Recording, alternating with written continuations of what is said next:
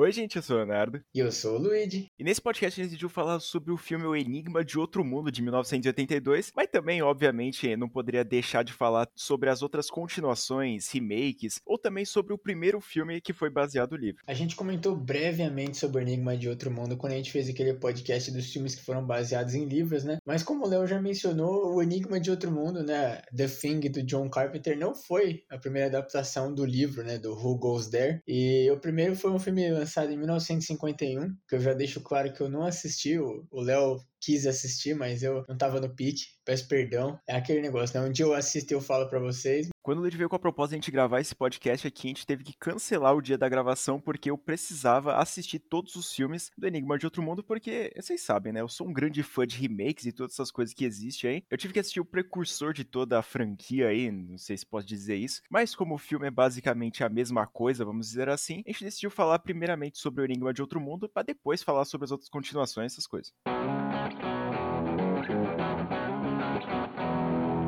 O filme ele começa com um doguinho um husky siberiano correndo no meio da neve na Antártica. E antes de começar a analisar o filme e contar a minha história, eu já tenho que deixar claro que eu acho genial essa proposta de filme de terror na neve, porque é praticamente uma coisa que não tem, principalmente pelo fato de que na neve, assim, tirando o abominável Homem das Neves, a gente não tem muito monstro, né? Porque, por exemplo, os filmes que tem água geralmente tem piranha, tem tubarão, tem todas essas porra aí. E o filme da neve é realmente só aquele sentimento de solidão e de, meu Deus, a gente vai morrer. A gente até comentou no nosso episódio sobre o terror psicológico do Pânico na Neve, né? Que a gente curtiu, tipo, o filme por essa ideia, que ele é muito diferente, né? Tudo bem que eles não, chegam a aprofundar na ideia da neve, é mais os caras ficarem presos no teleférico, né? Mas, é, e também tem no Pânico na Floresta 4, mas eu prefiro nem comentar desse filme aí, porque aquele episódio tirou todo o resto de sanidade que tinha na minha vida mesmo. E aí os americanos que foram fazer uma pesquisa numa base norueguesa lá no meio da Antártida, eles vão lá e vêem um helicóptero chegando tentando acertar um doguinho, e aí o pessoal ficou meio perplexo, e aí, tipo, eles veem que os caras estão atirando em direção ali, e aí eles decidem atirar no helicóptero e o helicóptero explode. E é nesse momento que a gente é apresentado a um dos melhores personagens de terror, um dos gênios, assim, os personagens mais incompreendidos, que é o Mac.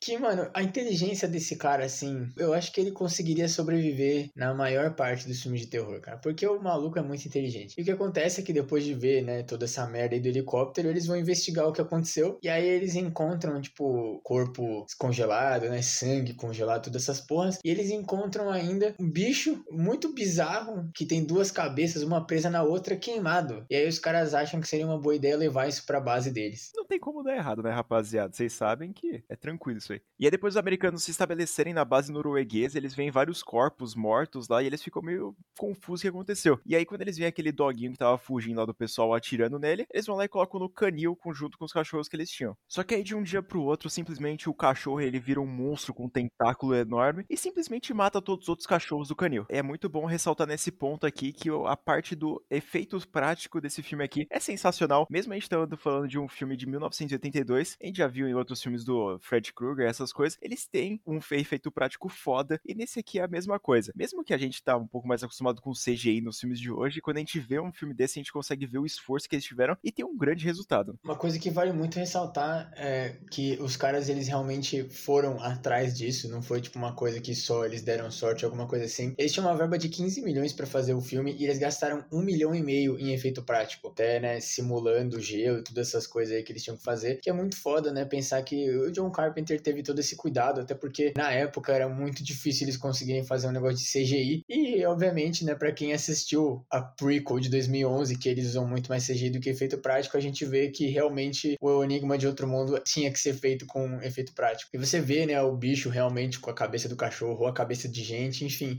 e os tentáculos, essas coisas, é muito mais legal você realmente ver e você perceber que dá para tocar na coisa que realmente existe do que você ver uma coisa computadorizada que você sabe que não tá lá e os caras só estão fingindo ter medo mesmo. E aí depois o cachorro alienígena bizarro matar todo mundo, o Childs, que é uma das pessoas tribulantes daquela missão que teve dos Estados Unidos, ele chega lá com um lança-chamas e acaba botando fogo naquela criatura bizarra. E aí depois quando eles vão fazer uma autópsia do bicho, eles começam a ter algumas revelações meio surpreendentes. E juntando essa autópsia muito bizarra, com eles encontrando e conseguindo recuperar alguns dados do pessoal norueguês, eles conseguem chegar num lugar de escavação lá muito enorme. Eles conseguem encontrar uma nave alienígena e um outro lugarzinho ali pequenininho que caberia um humano. E aí os caras começam a pensar, mano, há quanto tempo isso aqui tá aqui? E eles assumem, né? Estimam que o negócio tá mais ou menos 100 mil anos, cara. E o que deixa mais perplexo a história em si é que durante a autópsia que eles estão realizando, eles descobrem que aquele tecido do cachorro barra alienígena, ele consegue imitar perfeitamente outros indivíduos. Então ele conseguiria assumir a forma de qualquer pessoa a qualquer momento. E mostrando então se o alienígena consegue aquela nave espacial, ele consegue se alastrar pro mundo inteiro, se passando por uma gente normal e matando todo mundo. E aqui que o filme meio que já começa a fazer você questionar, né? Quem é uma pessoa e quem é uma coisa, né? Um outro ponto muito meio bizarro, assim, porque, tipo, nesse primeiro filme a gente não vê tanto, né? Pelo que eu sei, assim, na prequel lá de 2011 acontece mais isso. Mas no filme de 82, a gente não vê tanto a coisa atacar por atacar. A gente vê mais a coisa tentar se defender. É meio bizarro isso, porque a gente pensa, né, que como o negócio consegue simular as pessoas, né, e poder simplesmente sair matando todo mundo, a gente pensa que ele ia, né, atacar todo mundo, porque se o demônio começasse a simplesmente só se ativasse lá quando eles não estavam percebendo e atacasse todo mundo, eles iam conseguir logo dominar a base, né? Mas eles não fazem isso, eles meio que fazem só em alguns momentos para se atacar. É tipo bem raro quando a criatura toma o primeiro passo. Então a gente pensa, né, será que o bicho realmente ele queria dominar o mundo ou será que ele só tinha caído na terra e tava se fudendo mesmo?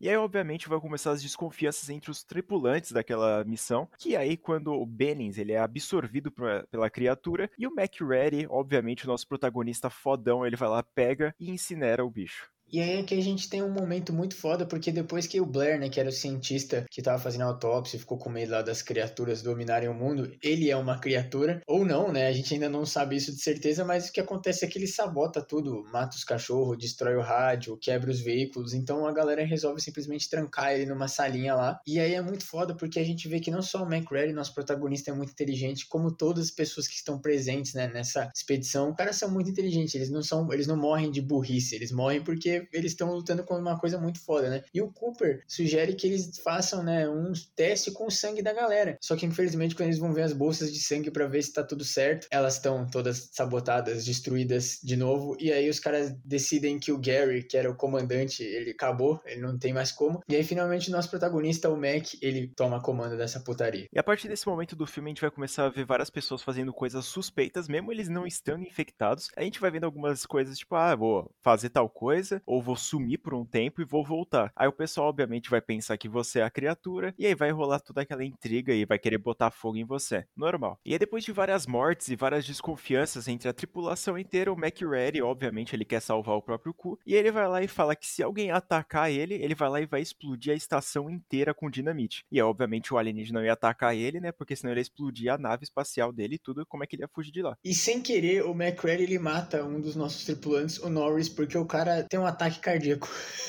Caralho, lembra depressão isso aí. O cara simplesmente embolota, né? Só que depois que o cara bate as botas, a galera não quer muito aceitar que ele faleceu.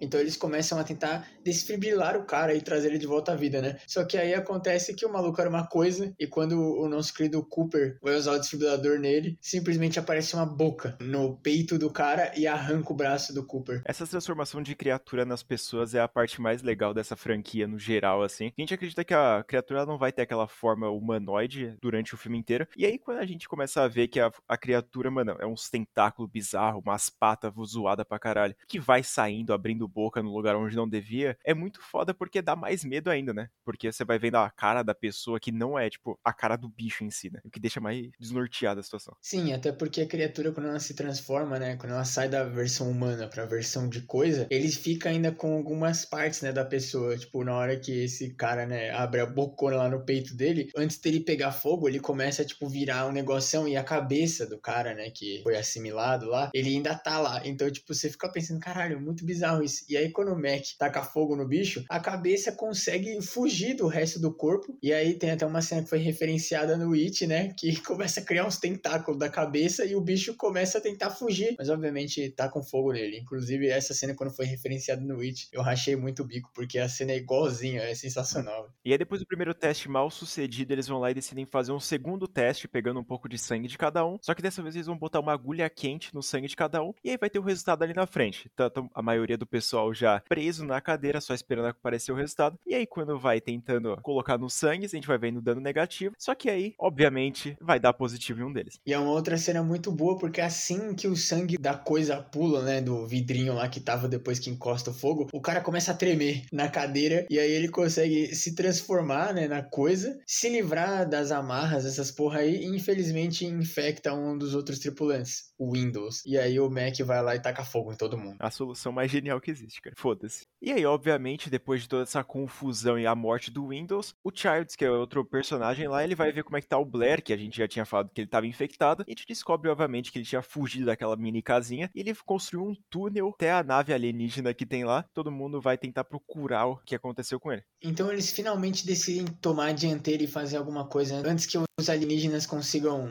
hibernar e esperar outra pessoa aparecer ou simplesmente fugir, né? E eles resolvem explodir a base. Só que quando eles estão fazendo isso, né, o Mac ele tá colocando os explosivos lá, o Blair que nesse ponto já tá claro que ele é uma coisa, mas finalmente ele se transforma, faz a coisa bizarra e mata o Gary. E um outro cara lá, o Knowles, ele desaparece. E o MacReady, como ele já tinha prometido desde o começo do filme, ele ia explodir a porra toda, e ele faz o que tinha prometido, e explode a base inteira norueguesa. Só que já fora da base, o MacReady ele vai lá e encontra o Childs, que diz que ele se perdeu numa tempestade de neve, e fala que ele não sabe o que tá acontecendo. E aí, obviamente, começa a desconfiança entre eles dois. Mas o filme acaba de uma forma muito muito boa, porque para deixar a gente especular, enquanto eles estão tomando um whiskyzão lá, o filme acaba. A gente não sabe se um deles era uma coisa, se ninguém era uma coisa, se a coisa realmente morreu ou não. A gente só sabe de que a teoria, né, da galera é que o Mac respirando tava saindo muito ar, aquele ar congelado, né, quando a gente tá na neve, e o do Childs não tava saindo nada, mesmo que ele tava também ofegante e tal, porque ele tava correndo, né? Então, tipo, a teoria que a galera mais usa, né, e mais abraça é de que o Childs seria uma coisa, mas também a gente não sabe sabe, porque, como a gente falou, o filme que saiu depois desse é uma prequel e tem um filme que é antes, que é a mesma história, basicamente, então a gente realmente não sabe. E é por isso que esse filme é um dos melhores filmes de terror que existe, porque ele é bem feito, efeito prático muito top, e ainda deixa um final que você consegue levar para casa e você faz sua teoria. E eu acho que depois de tanta coisa que aconteceu, é legal, assim, eles deixarem um final para você escolher, né, o que acontece, porque deixar um final muito claro, assim, é aquele famoso negócio, não tem esperança, porque o, o Mac vai morrer se ele não for uma uma coisa, e se ele for uma coisa é pior ainda, porque a gente tava torcendo por ele e ele é um vilão, né? E se o outro cara for uma coisa e não tiver morrido, fudeu também, porque ele vai matar o Mac e dominar a sociedade. Então não tem muita esperança. E esse que é legal, é um filme de terror, né? Eu acho que o filme ele é muito foda quando ele abusa bastante do mistério, do suspense, principalmente naquelas cenas que tem a, o teste, né, com o sangue, botar alguma coisa quente, que eu acho sensacional, que a gente vai adentrando aquela tensão, que é, ele vai colocando a agulha e vai, tipo, meio que o pessoal vai ficando aliviado, mesmo o pessoal sabendo que ele não é a coisa, ele vai ficando aliviado de que ele não tá sendo pego. Eu acho isso muito foda e no final, né, eu acho que a gente passou tanto tempo, tipo, já nessa tensão, não custa nada deixar mais tensionado ainda. Eu acho os efeitos práticos sensacionais desse filme, então para mim ele é basicamente uma nota 10. Ele tá no meu hall da fama dos cinco filmes, seis filmes da minha vida assim de terror. Eu já falei que eu acho que esse é um dos melhores filmes de terror que existem. Ele com certeza tá no top 10 ou talvez no top 5, eu não sei muito porque varia de dependendo de como eu tô, e tem né, muitos filmes aí para pensar, mas com certeza um top 10 tem que guardar um lugarzinho assim por Língua de Outro Mundo. Até pela época, que ele é um filme que facilmente se sustenta até hoje. Talvez assim, você que gosta mais de ação, vai ficar um tempinho do filme meio para baixo, assim, porque uma hora começa a dar um monte de merda, mas aquela construção de tudo que tá acontecendo do universo, as autópsias, e não vai acontecendo nada até, mesmo depois, né, que o dogão lá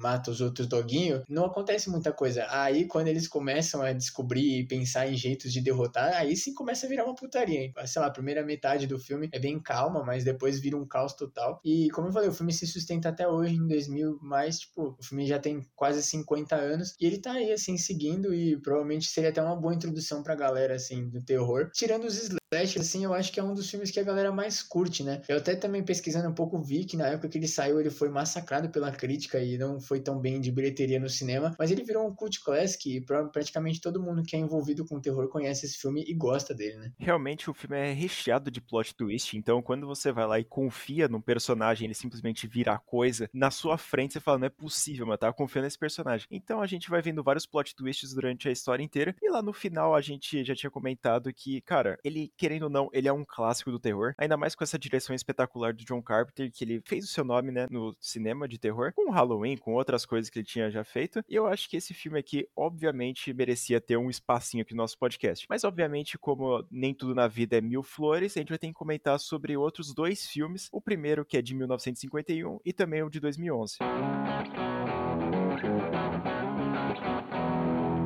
Eu, como havia comentado, tive que assistir o filme de 1951. Ele é preto e branco, ele não é muito chamativo, né, para o público de hoje em dia, mas ele é basicamente a mesma história com algumas mudanças daquela época que a gente estava acostumado a ver. E ele tem muito menos suspense de quem é a coisa, porque naquele filme lá, geralmente ele não vira outro personagem, ele não vira outra pessoa. E sim, ele é um monstro burucutu que parece o Frankenstein. Pelas pesquisas que eu fiz sobre esse filme aqui, eu vi que ele é um, um pouco menos baseado, menos fiel, se assim por dizer, da novela original, né, Who Goes There, que inclusive uma curiosidade muito legal sobre isso é que o cara que escreveu, né, o John Campbell, ele fez um livro grande, né, que chama Frozen Hell, né, Inferno Congelado, só que aí ele pegou e fez uma das histórias, né, a história da coisa, que é o Who Goes There, né, The Thing, que deu, né, a base para esses dois filmes. Anos depois acharam o manuscrito que ele tinha levado para a Universidade de Harvard e, e lançaram o filme como e-book, né. Então é uma coisa muito da hora, porque você vê que o cara, ele mesmo percebeu que essa história específica,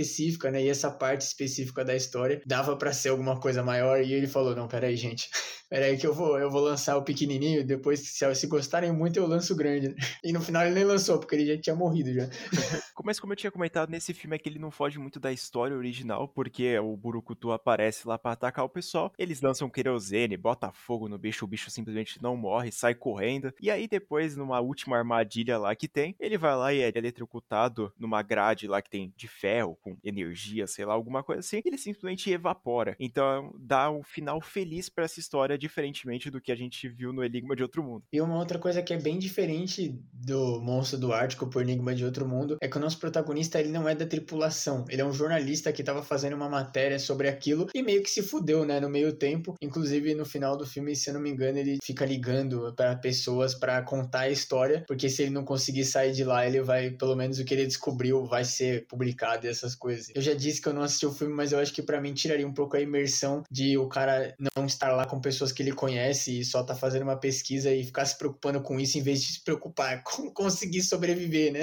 Realmente eu gostei do filme, eu acho que ele não recebeu os seus direitos assim muito grandes, porque o filme do Enigma do Outro Mundo é obviamente um clássico e deu aquela escondidinha, né, no filme original. Então eu acho que obviamente é merecido, né, essa escondida que teve, mas eu acho que o filme é bom, dá para assistir tranquilamente. Eu só não sei onde você vai encontrar com uma qualidade tranquila para assistir, com legenda essas coisas, mas no que eu assisti foi bem de boa, então caso você tenha curiosidade, dá uma pesquisada aí que talvez você ache para assistir. Eu acho que o meu ponto entre os dois é além da obra de arte que é o Enigma de Outro Mundo, com a direção né, do John Carpenter, que é um dos melhores diretores, principalmente de terror que teve, né? Eu acho que o negócio dele contar meio que a mesma história, só que de outra forma, é tipo o Carrie de 2003 e o Carrie de 78. É diferente, é baseado no mesmo livro, só que o Carrie do Brian De Palma, ele é mais pro cinema e o outro é basicamente, né, coloca o que tá no livro na tela. Eu não acho certo, né, você fazer essas adaptações que você só coloca o que tá no livro na tela. Eu acho que tem que ter aquele feeling para adaptar melhor pro cinema, né? Porque livro, a gente já comentou sobre isso, mas tipo, o livro é muito diferente de filme, né? Mas eu acho que assim, também tem que respeitar um pouco o material, né? Então, tipo, que nem eu falei, não é legal os caras meterem um protagonista X assim, só, sei lá, pra gente ter alguém para torcer, e não, tipo, torcer pelo grupo. Obviamente, o Língua de Outro Mundo tem um protagonista, que é o Mac, né? Mas você torce para todo mundo, você vê que eles são inteligentes e você torce porque eles vivam, né? No de 51, a impressão que passa, né? Pesquisando e, e sabendo mais ou menos por cima, é que eles colocaram esse jornalista aí para você seguir ele durante o filme e ter alguém para você realmente né, se abraçar e falar: esse cara tem que sobreviver, o resto foda-se. Mas obviamente o pessoal não ficou contente né, com o sucesso do filme de 1982 e eles decidiram fazer uma prequel, que é a prequel mais safada que eu já vi na minha vida, que é A Coisa, lançada em 2011. Eu digo que é uma prequel muito safada pelo quesito de que ela parece muito com o filme original. Ela tem várias, parece cópias, assim, parece até chegar um remake do original. E a gente vai vendo algumas similaridades, alguns acontecimentos, tipo o canil sendo pego lá pelo bicho, eles botando fogo, descobrindo essas coisas, fazendo os testes nas pessoas. É praticamente a mesma coisa. Mas eu tenho uma coisa a admitir: eu adorei esse filme. Simplesmente inacreditável as coisas que a gente tem que ouvir.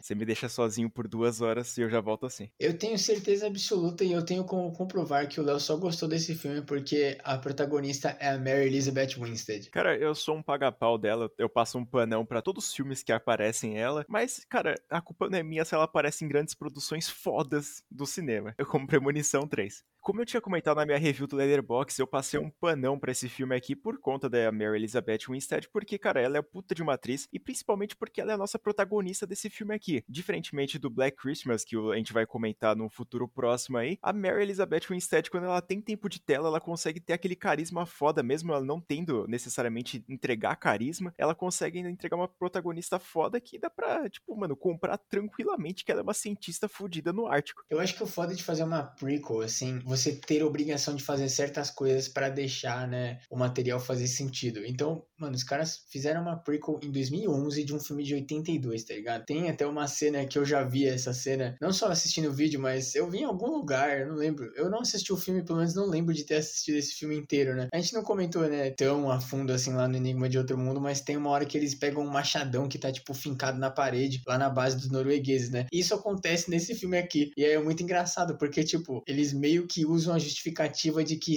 a coisa sangrou no machado para não pegar, tá ligado? E aí, tipo, é claramente porque eles queriam fazer essa referência ao filme de 82, tipo, ah, olha aqui de onde saiu o machado, tá ligado? Não precisava fazer isso, mas eles acharam legal. É legal? É, mas, tipo, é muito claramente forçado. Não foi, tipo, um acidente, sei lá, tipo, ah, os caras bateram um negócio lá e a coisa jogou eles fora e eles não conseguiram recuperar o machado. Não, eles literalmente falaram, não, não pode encostar. E aí, nesse filme aqui, obviamente, a gente tem que acompanhar uma equipe americana chegando numa base norueguesa, da mesma forma que aconteceu da última vez, só que dessa vez todos os noruegueses estão vivos e a nossa querida protagonista, a Kate Lloyd, ela vai lá e chegando lá, ela, o pessoal já disse que achou alguma coisa muito estranha naquela região. Além de encontrar uma nave subterrânea enorme, muito grande realmente, eles vão lá e dizem que encontraram uma pessoa no gelo, tipo uma figura humanoide no gelo. Aí eles vão lá e conseguem retirar aquele bloco enorme de gelo e colocar numa estação para eles cuidarem de lá. Que inclusive é outra referência ao filme de 82, porque lá tinha uma banheira de gelo aleatória num lugar lá na base norueguesa. E aqui nesse filme mostra, né, que seria uma das coisas. Tava lá no bloco de gelo e os caras tiraram o bloco de gelo, que eles são imbecis, né, velho? E aí o pessoal decide fazer alguns estudos, principalmente os noruegueses, que falam, mano, a gente precisa ver que criatura é essa aqui. Então eles vão lá e usam uma furadeira, né, para furar um pouco o gelo, para chegar perto ali para tentar colaitar alguma coisa. Só que eles acabam furando o bicho e aí depois de um dia do nada, a criatura ela simplesmente estoura o bloco de gelo e possui uma das pessoas que tem lá. E aí tem todo aquele rolo e obviamente aparece alguém com um lança-chamas e bota fogo naquela criatura meio bizarra. E aí quando o pessoal vai fazer a autópsia, o que eles encontram lá? A cabeça do cara dentro da criatura, mostrando que a criatura ainda estaria tomando forma dele, pegando até algumas lembranças para se passar por ele. Isso eu achei muito foda. O que acontece no filme de Enigma de Outro Mundo é praticamente idêntico. Então eles percebem depois de ver a cabeça da pessoa que tem tipo um negócio de metal, uma barra que o cara tinha no braço dentro do tecido da coisa, mostrando que ela não conseguiria replicar coisas que não seriam humanas, que não seriam organismos, né? Só que logo em seguida, quando eles fazem a descoberta, a esposa do maluco que faleceu aí, ela chama a nossa protagonista pra um canto lá, pra uma sala, e aí ela começa a se transformar. A gente fica meio pistola, porque a dela não é a pior, né? Mas você vê o quanto fez falta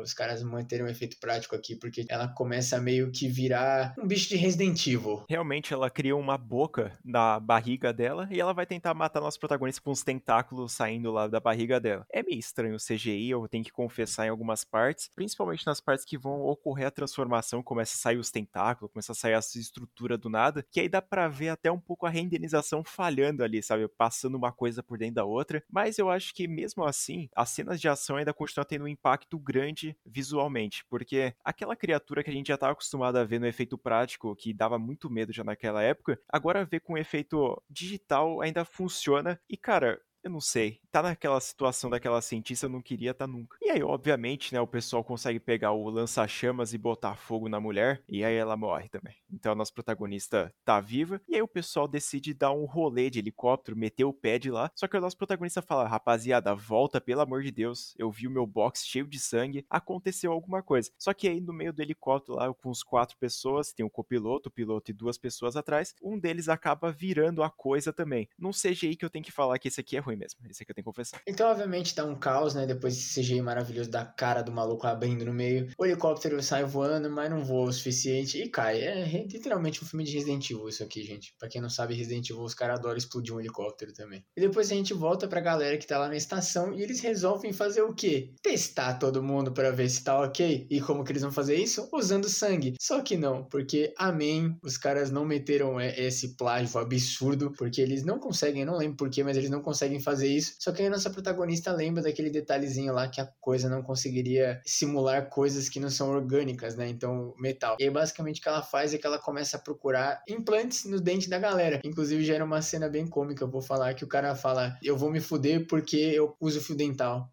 É. eu vou admitir que eu dei uma risadinha quando eu vi isso, velho.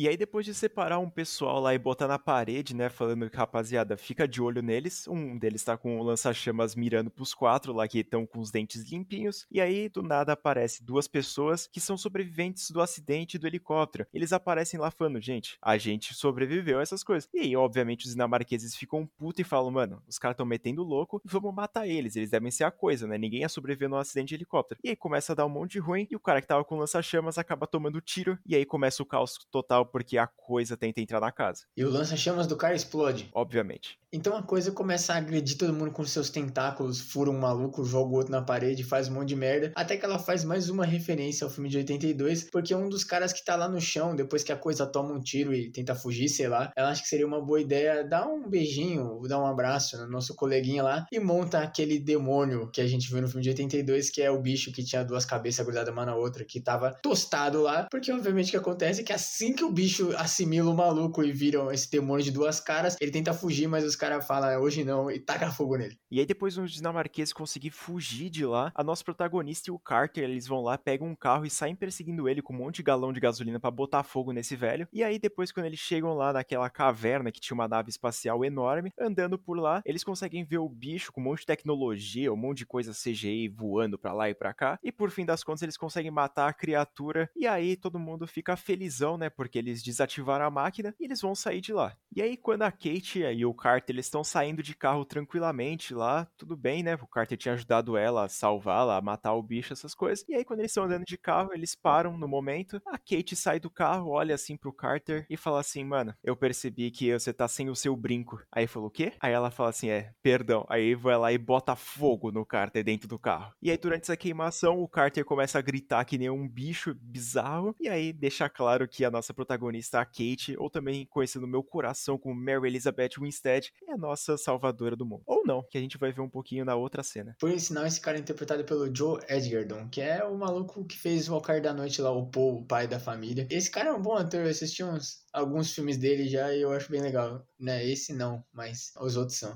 Mas o que acontece é que o filme não poderia acabar de outra forma, a não ser depois que a nossa querida Mary Elizabeth Winstead tá lá, contemplando a vida, depois de ter tacado fogo numa pessoa, ou não, né? E aí a gente volta pros nossos dois dinamarqueses lá do começo do filme que estavam pilotando helicóptero, e eles, tipo, falam, mano, meu Deus do céu, o que que tá acontecendo nessa merda? Todo mundo tá morto, eles sabiam mais ou menos o que tinha acontecido, né? Eles foram buscar ajuda, e aí eles veem um cachorro, um husky siberiano, fugindo da base lá. E o que eles fazem? Eles sobem no helicóptero e começam a voar atrás do bicho e atirar nele. E é literalmente aqui que o filme, se você assistiu Enigma de Outro Mundo, você consegue assistir basicamente o filme assim, back to back mesmo. A história de quatro horas aí e seja feliz. Eu particularmente não recomendaria você assistir o The Thing de 2011 antes do Enigma de Outro Mundo, porque eu acho que o Enigma de Outro Mundo é um filme tão único e tão clássico que eu acho que valeria a pena você descobrir as coisas que acontecem do filme diretamente do filme e não de uma prequel. Então eu acho que é, é interessante você ter uma prequel para explicar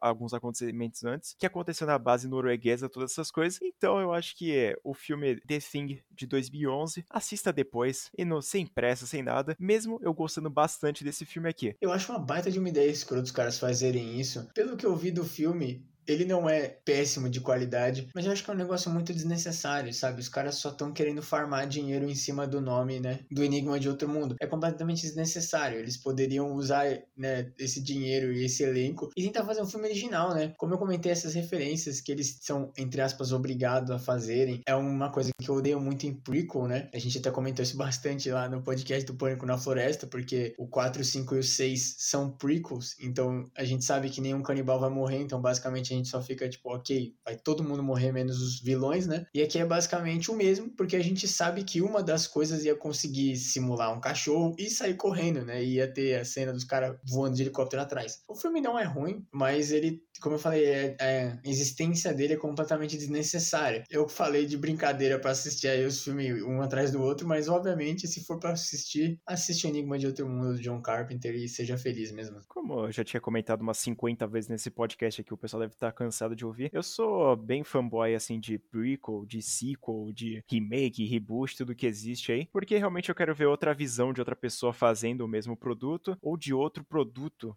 que o cara quer vender. Porque, cara, eu acho que fazer um filme, um remake de outra coisa, é meio desnecessário. É tipo como se fosse aquele filme lá do Psicose que lançaram um remake cena por cena, que eu acho totalmente inútil, sabe? Ele não agrega nada na história e ele não faz nada de diferente. Então eu acho que ter outra visão, ter outra parada assim, ou contar um pouco mais sobre a origem é muito válido. E também uma outra curiosidade muito interessante sobre a minha pessoa é que quando eu entrei no Leatherbox para ver a Mary Elizabeth Winstead, eu assisti somente 10% da carreira dela. Então talvez eu suma por um mês pra assistir todos os filmes. Podem esperar aí o especial Mary Elizabeth Winstead no canal ano que vem, gente.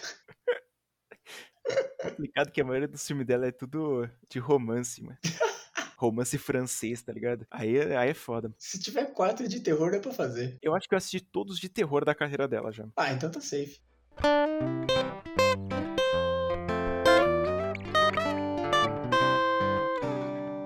Então, para você que tá um pouco curioso para assistir esse The Thing ou A Coisa de 2011, corre lá no Telecine Play que ele tá disponível para se assistir. E os outros dois filmes não estão disponíveis em nenhum lugar, então você vai ter que dar uma procurada para assistir. E eu acho que vale muito a pena você dar essa maratonada que são filmes sensacionais. Como a gente comentou bastante, né, o, o filme de 82 de John Carpenter, ele é um top 10 aí, filme de terror da história. Falei também que eu não assisti o filme de 51 e nem o de 2011 completo, né, eu vi algumas coisas. Mas eu com certeza daria uma chance, porque o Léo mencionou isso e eu acho acho que é a ideia do, do Enigma de Outro Mundo, ou Who Goes There, enfim, do jeito que você quiser chamar, é muito legal. Eu acho que esse negócio, esse suspense de você ter uma criatura bizarra que pode se transformar em gente, ou simplesmente, né, como a gente também falou do negócio da neve, né, que os caras que, tipo, neve é um negócio muito de isolamento, né, então os caras estão basicamente na base lá, eles podem contar com eles e com eles apenas. Eu acho isso muito legal, então talvez eu daria uma chance para os outros filmes. O meu hate de prequel provavelmente tira muitos pontos do filme de 2011. O filme de 51 não tenho nenhum hate, não tenho nenhum problema com o filme antigo, mas é aquele negócio, é bem difícil de assistir porque os bagulhos começaram a ficar em HD, só que os filmes não são, né? Então, às vezes você tá escutando lá no seu som estéreo, o áudio tá estouradaço e não dá para entender porra nenhuma que tá acontecendo. E é preto e branco. Mas eu acho que essas são minhas considerações finais. Com certeza, se escolher um, obviamente a gente vai escolher o de 82, daria uma chance, mesmo não assistindo, talvez até recomendaria aconselharia vocês a, a verem aí as outras adaptações e a prequel. Não sei. Ou ler o livro mesmo, né? Também. Não sei, né? Eu não sei, eu nunca li o livro, então não tenho muita opinião para dar sobre ele. Mas então é isso, gente. Finalizamos mais um podcast aqui no canal. A gente acabou falando até uma, uma trilogia, a gente falou até um pouco mais sobre o filme de 2011. Mas espero que vocês tenham gostado e entendido um pouco mais por que o Enigma de Outro Mundo de 1982 é um clássico do terror. E também, se você tiver alguma sugestão para mandar aqui nos. Então, se você também tiver uma sugestão para mandar aqui pra gente comentar nos podcasts do próximo ano, ou também se quiser mandar alguma sugestão de vídeo pro nosso canal, manda lá nos comentários do nosso Instagram ou também no nosso direct de lá, que é o arroba sem memória. Então segue lá que a gente vai lançar atualizações sobre o nosso podcast e também algumas notas que vai ter sobre esses filmes aqui e também umas notícias sobre o mundo terror. E também não esqueçam de seguir a gente, nossas redes sociais pessoais aí, o Instagram, Twitter e o Leatherbox e obviamente nosso querido vinheteiro João. E sim, a gente fez um podcast enorme, né, porque a gente desaprendeu a falar de um filme só, né? Eu acho que o último que a gente conseguiu falar realmente de um filme só foi Corrente do Mal, porque toda vez a gente vai assistir um filme a gente descobre que tem dois, três três filmes e vira uma franquia. Mas faz parte, né, gente? A culpa desse episódio eu tenho que afirmar que foi minha, porque a gente iria gravar só falando do original. Então, infelizmente, se você só queria ouvir sobre o original, desculpa. Ou faz assim, né? É que vocês já chegaram aqui. Mas se você tiver um amigo que quer ouvir um podcast sobre Enigma de Outro Mundo, manda ele só assistir, ouvir os primeiros 15 minutos. Muito obrigado por terem ouvido aqui mais um episódio do podcast Sem Memória. Eu fui o Luigi. Eu fui o Leonardo. E até o próximo.